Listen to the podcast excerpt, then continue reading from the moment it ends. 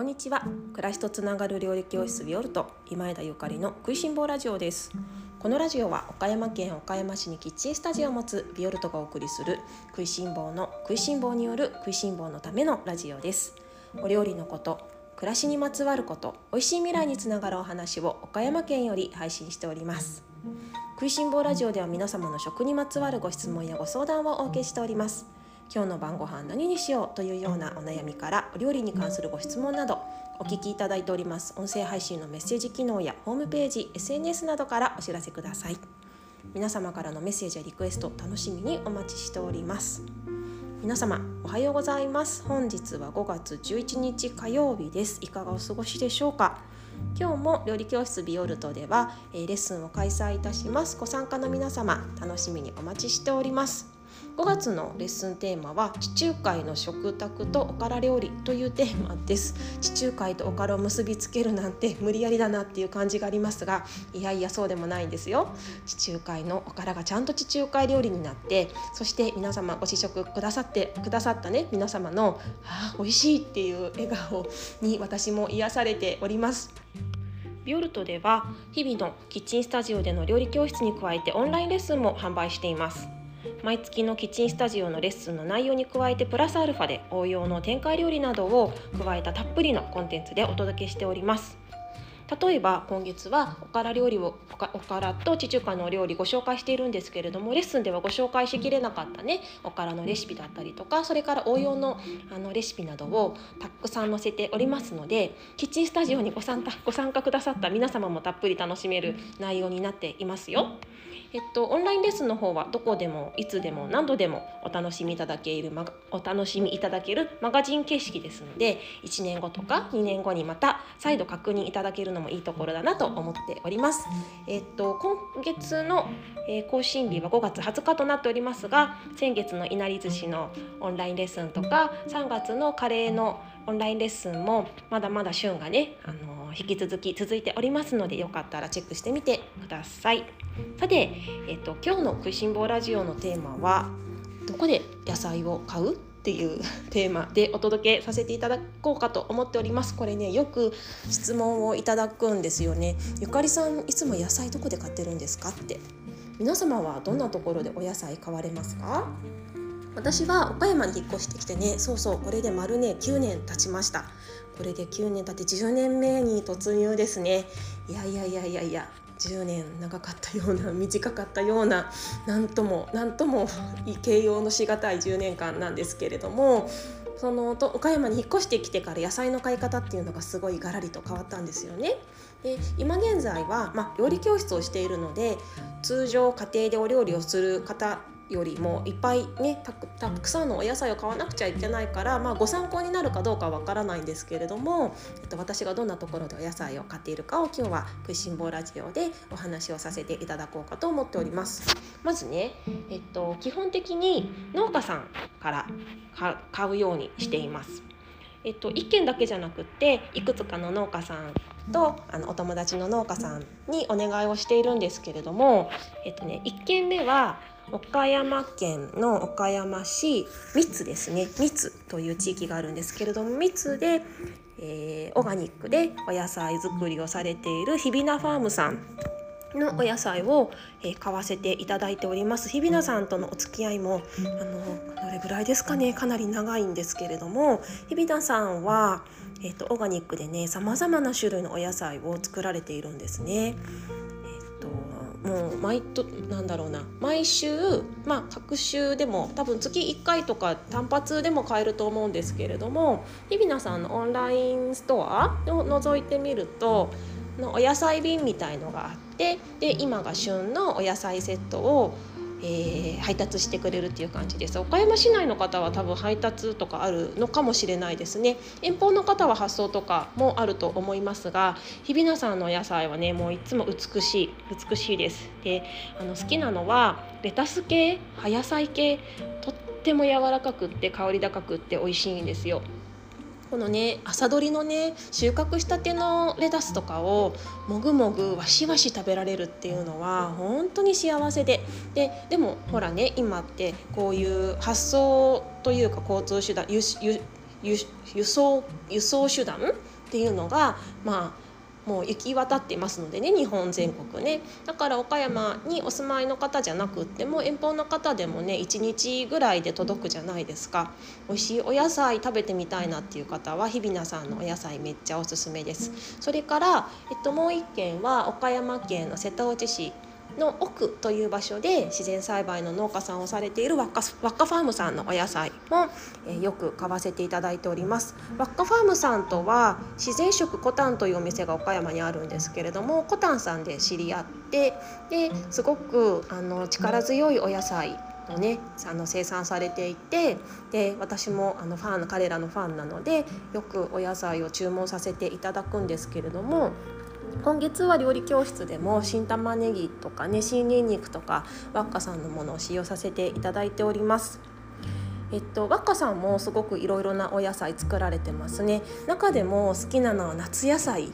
彼らの夏野菜はもう本当に力強くってでやっぱりこの瀬戸内のね光をたっぷり浴びたねあのトマトとかナスとかピーマンとかきゅうりとかめちゃめちゃ美味しいんですよ。もうエネルギッシュ。こちらもあの多分ワッカファームのオンラインショップがあるのでいいね今時本当にオンラインショップとかがあのみんな持ってる農家さんたちもね持ってるのでいいですよね。ま、ワッカファームのオンラインショップにあの見てもらえますと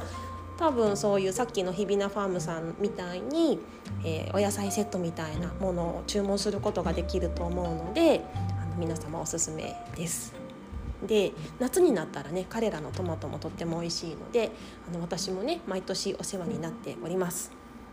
で、えっと、もう一つはえー、蒜山工芸さんですね。ちょっと今度北に行きます。岡山県の真庭市の蒜山という、えー、地域県北のもうほんと鳥取との境目なんですけれどもそちらで自然栽培をされている蒜山工芸さんのお野菜とお米を私はいつも買わせていただいております。蒜山工芸さんは、えっと、野菜というよりかはお米農家さん米農家さんなので基本的には私はいつもお米を購入させていただいてるんですけれどもただそのお店カフェをね時折営業しているんですがカフェで使用する分のお野菜も少量ですが栽培されているのでちょっとねあの余剰がある時なんかはケールを買わせてもらったりとかじゃがいも買わせてもらったりとか人参買わせてもらったりとかねしていますね。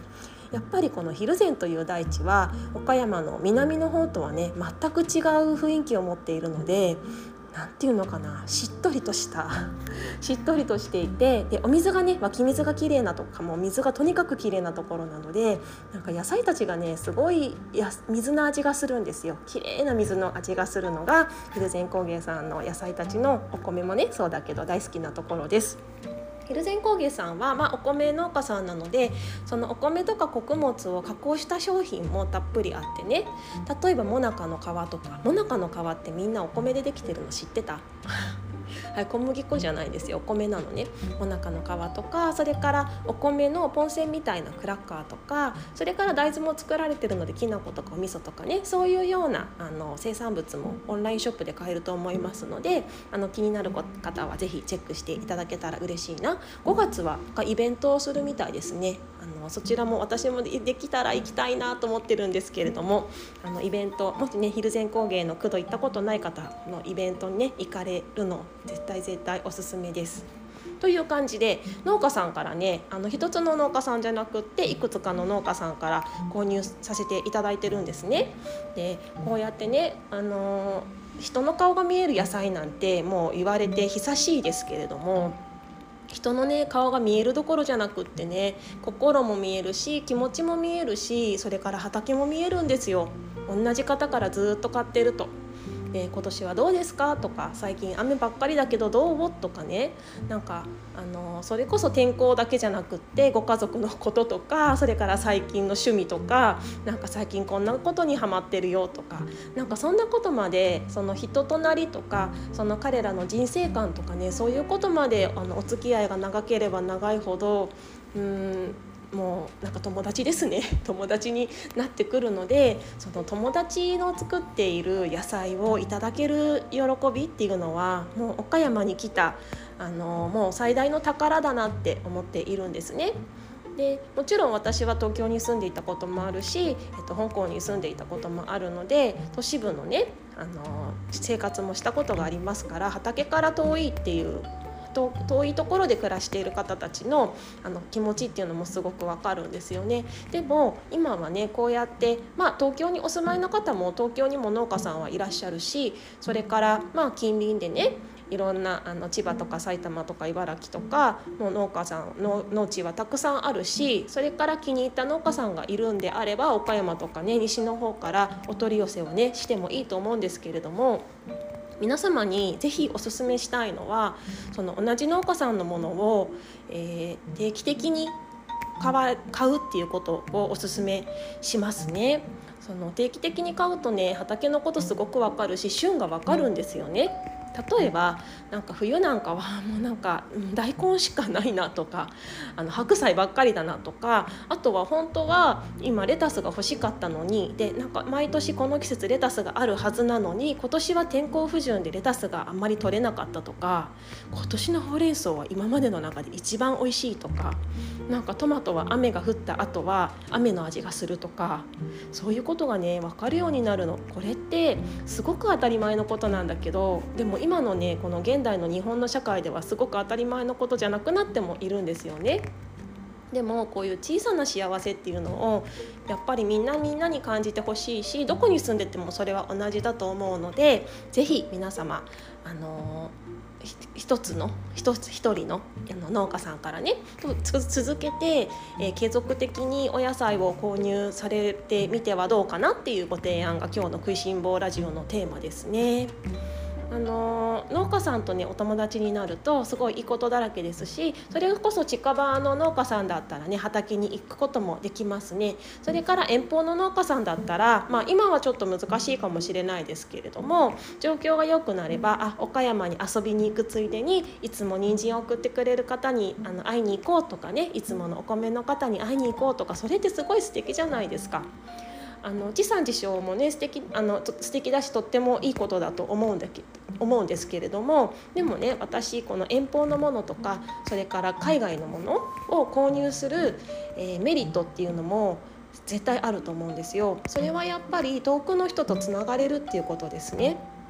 これって今のこの現代に住んでる私たちの恩恵で昔の人はこれってできなかったわけでねその輸送手段とかが乏しかったからできなかったけれども今の時代この時代を生きてる私たちは遠くの人ともつながれるっていうあのもう最大の宝物がねありますからもう地産地消も超おすすめだしでもえいやってちょっと遠くのあの方から買うっていうのも決して悪いことではないと思います。そうそうだから海外のね例えば私はオリーブオイルなんかはイタリアの、え友人のものを使っているんですけれどもやっぱりねこのオリーブオイルイタリアの友達のオリーブオイル使ってるってことはねそのそこのイタリアの大地に思いを馳せるわけなんですよ。でやっぱりまた会いたいしなんかインスタグラムとかで彼らの様子とかを見るとねあなんかお子さん大きくなったなとかねイタリアもなんかコロナでこんな様子なんだなとかなんかそういう風に身近に感じることができるっていうのはやっぱりいつも自分が彼らの作ったものを食べさせていただいてるからこそだと思っております。私はどんなところでお野菜を買っているかご参考にしていただけましたら嬉しいです。そうそう追記になりますがあの全てのお野菜をね農家さんだけで賄えないこともあるので時にスーパーで買ったり産直市場で買ったりすることもありますよ。それそれでは皆様今日も美味しい一日をお過ごしください。暮らしとつながる料理教室ビオルト今井でゆかりでした。